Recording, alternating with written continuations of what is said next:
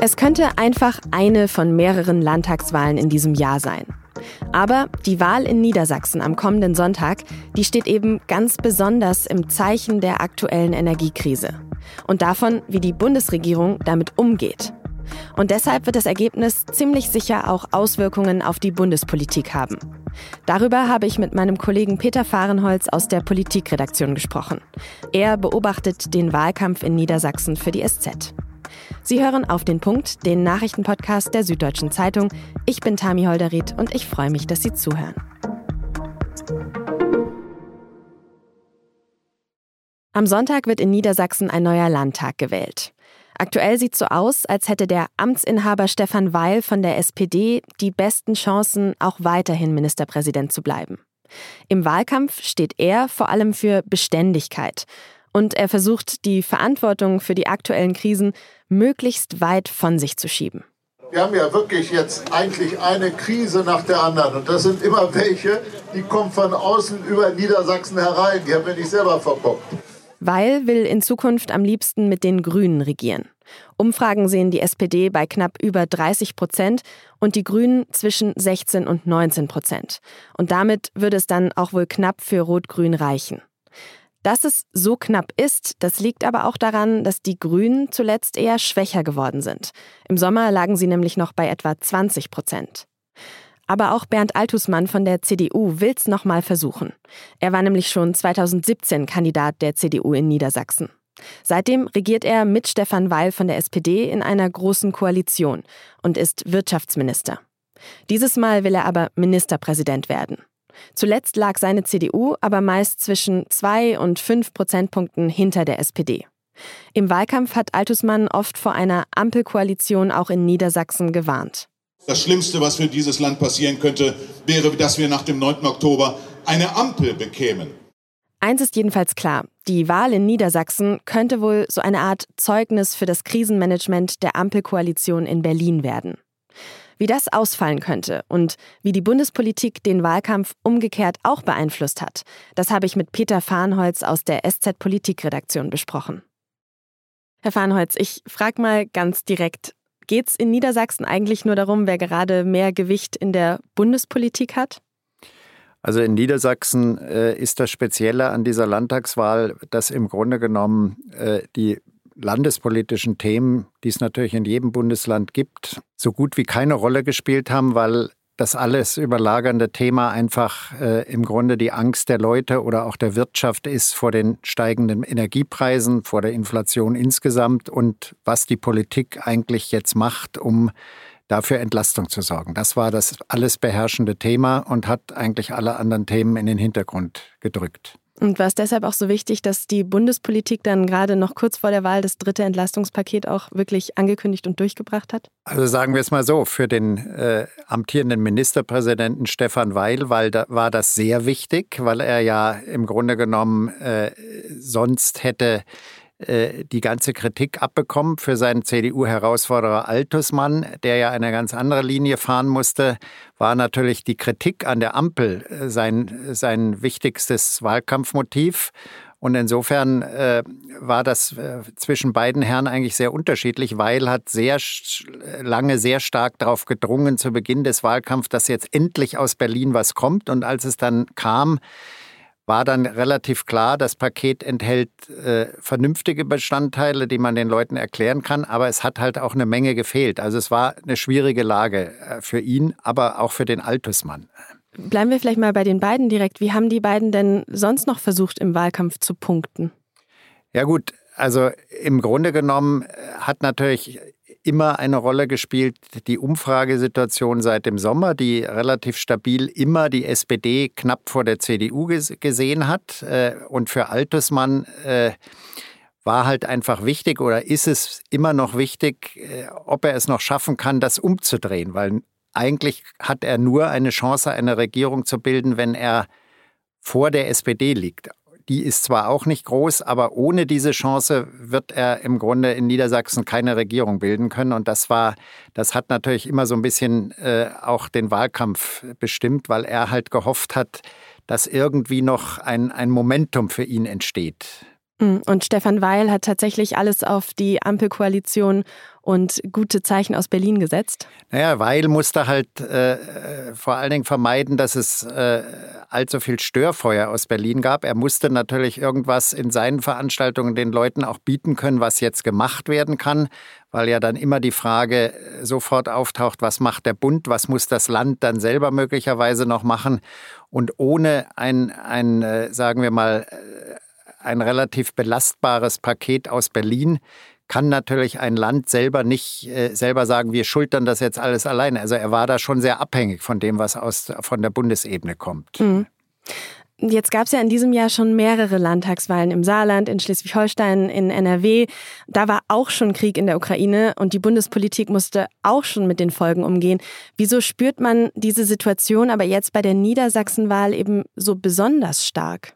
Weil sich mittlerweile natürlich die ganze politische Diskussion gewandelt hat. Am Anfang hat man darüber geredet, äh, äh, was kann man der Ukraine liefern. Man hat über die Bundeswehr geredet, die in einem desolaten Zustand war. Man hat natürlich am Anfang des Krieges vor allen Dingen äh, über die sehr entsetzlichen Gräueltaten, äh, die die Russen äh, äh, angerichtet haben, geredet.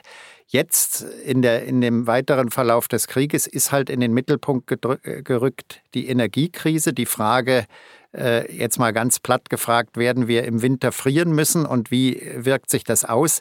Das heißt, das betrifft jetzt äh, die Menschen viel unmittelbarer als das Kriegsgeschehen, was für viele äh, ja auch irgendwo weit weg gewesen ist. Mhm. Ja, klar.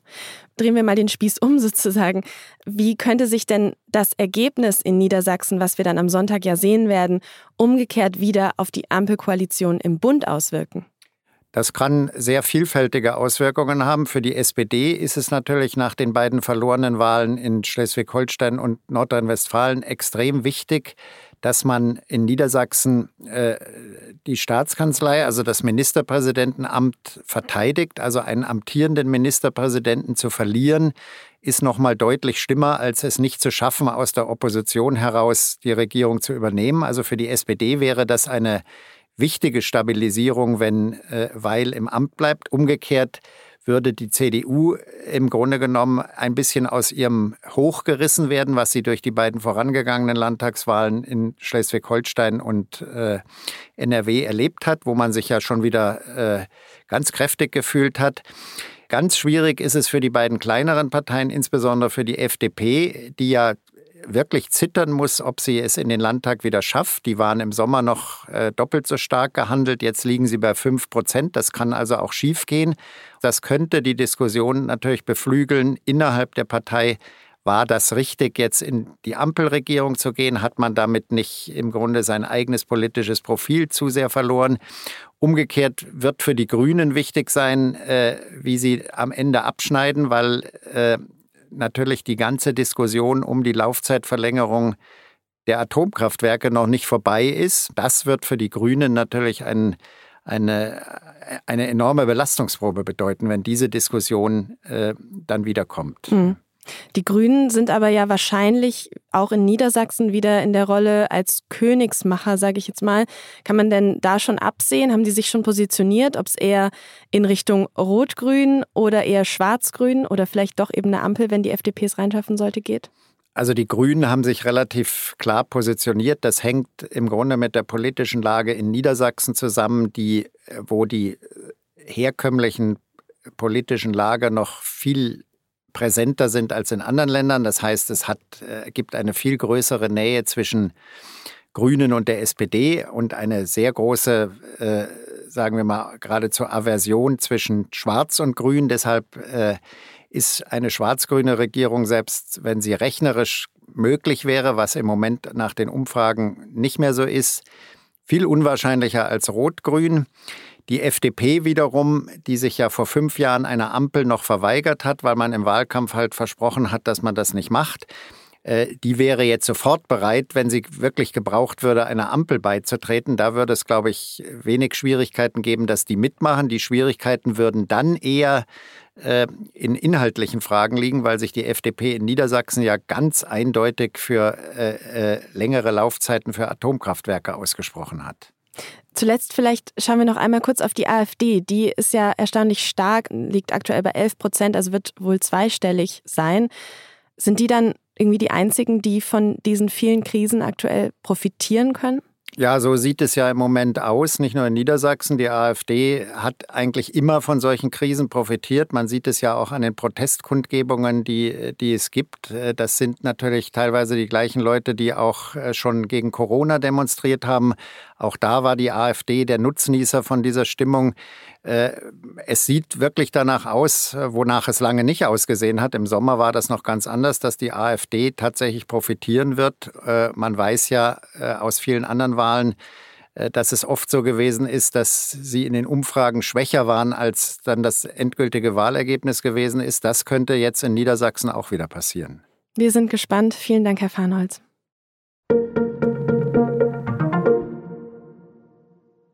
Der Friedensnobelpreis geht in diesem Jahr an den belarussischen Menschenrechtsanwalt Ajes Bialatsky, an die Menschenrechtsorganisation Memorial aus Russland und an das Zentrum für bürgerliche Freiheiten aus der Ukraine. In der Begründung heißt es, der Anwalt und die beiden Organisationen würden für ihren Einsatz für die Zivilgesellschaft und gegen Machtmissbrauch gewürdigt. Die Preisträger hätten in ihren Ländern einen außergewöhnlichen Beitrag geleistet, um Kriegsverbrechen, Menschenrechtsverletzungen und Machtmissbrauch zu dokumentieren. Ja, und heute ist wieder ein Nachrichtentag, wo Hoffnung und Krise sehr nahe zusammenliegen, denn in der nächsten Nachricht geht es um ein mögliches Armageddon. Das Wort hat eigentlich einen biblischen Ursprung, meint die endzeitliche Schlacht und seit der Erfindung der Atombombe auch den Weltuntergang. US-Präsident Joe Biden hat auf einer Spendenveranstaltung in New York am Donnerstag mehrfach vor einem Armageddon gewarnt. Zum ersten Mal seit der Kuba-Krise 1962 habe man es, wenn sich die Lage weiter so entwickle, mit der direkten Drohung des Einsatzes von Atomwaffen zu tun, so Biden.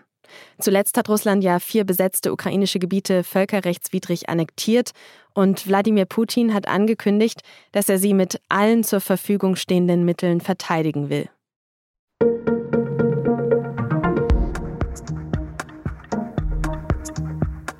Die allerersten Druckplatten der SZ wurden am 6. Oktober 1945 aus dem eingeschmolzenen Originalsatz von Adolf Hitlers Mein Kampf gegossen. Ein ziemlich starkes Symbol also. Jedenfalls ist die SZ gerade 77 Jahre alt geworden. Okay, das ist ein etwas schräges Jubiläum, aber 75 konnten wir eben wegen Corona nicht wirklich feiern. Deshalb nun jetzt. In den Shownotes verlinke ich Ihnen zu diesem Anlass einen Blick hinter die Kulissen der Zeitung, die aber natürlich schon lange weit mehr als ein reines Papierprodukt ist. Redaktionsschluss für Auf den Punkt war um 15 Uhr. Produziert hat diese Sendung Justin Patchett. Vielen Dank fürs Zuhören und ein schönes Wochenende.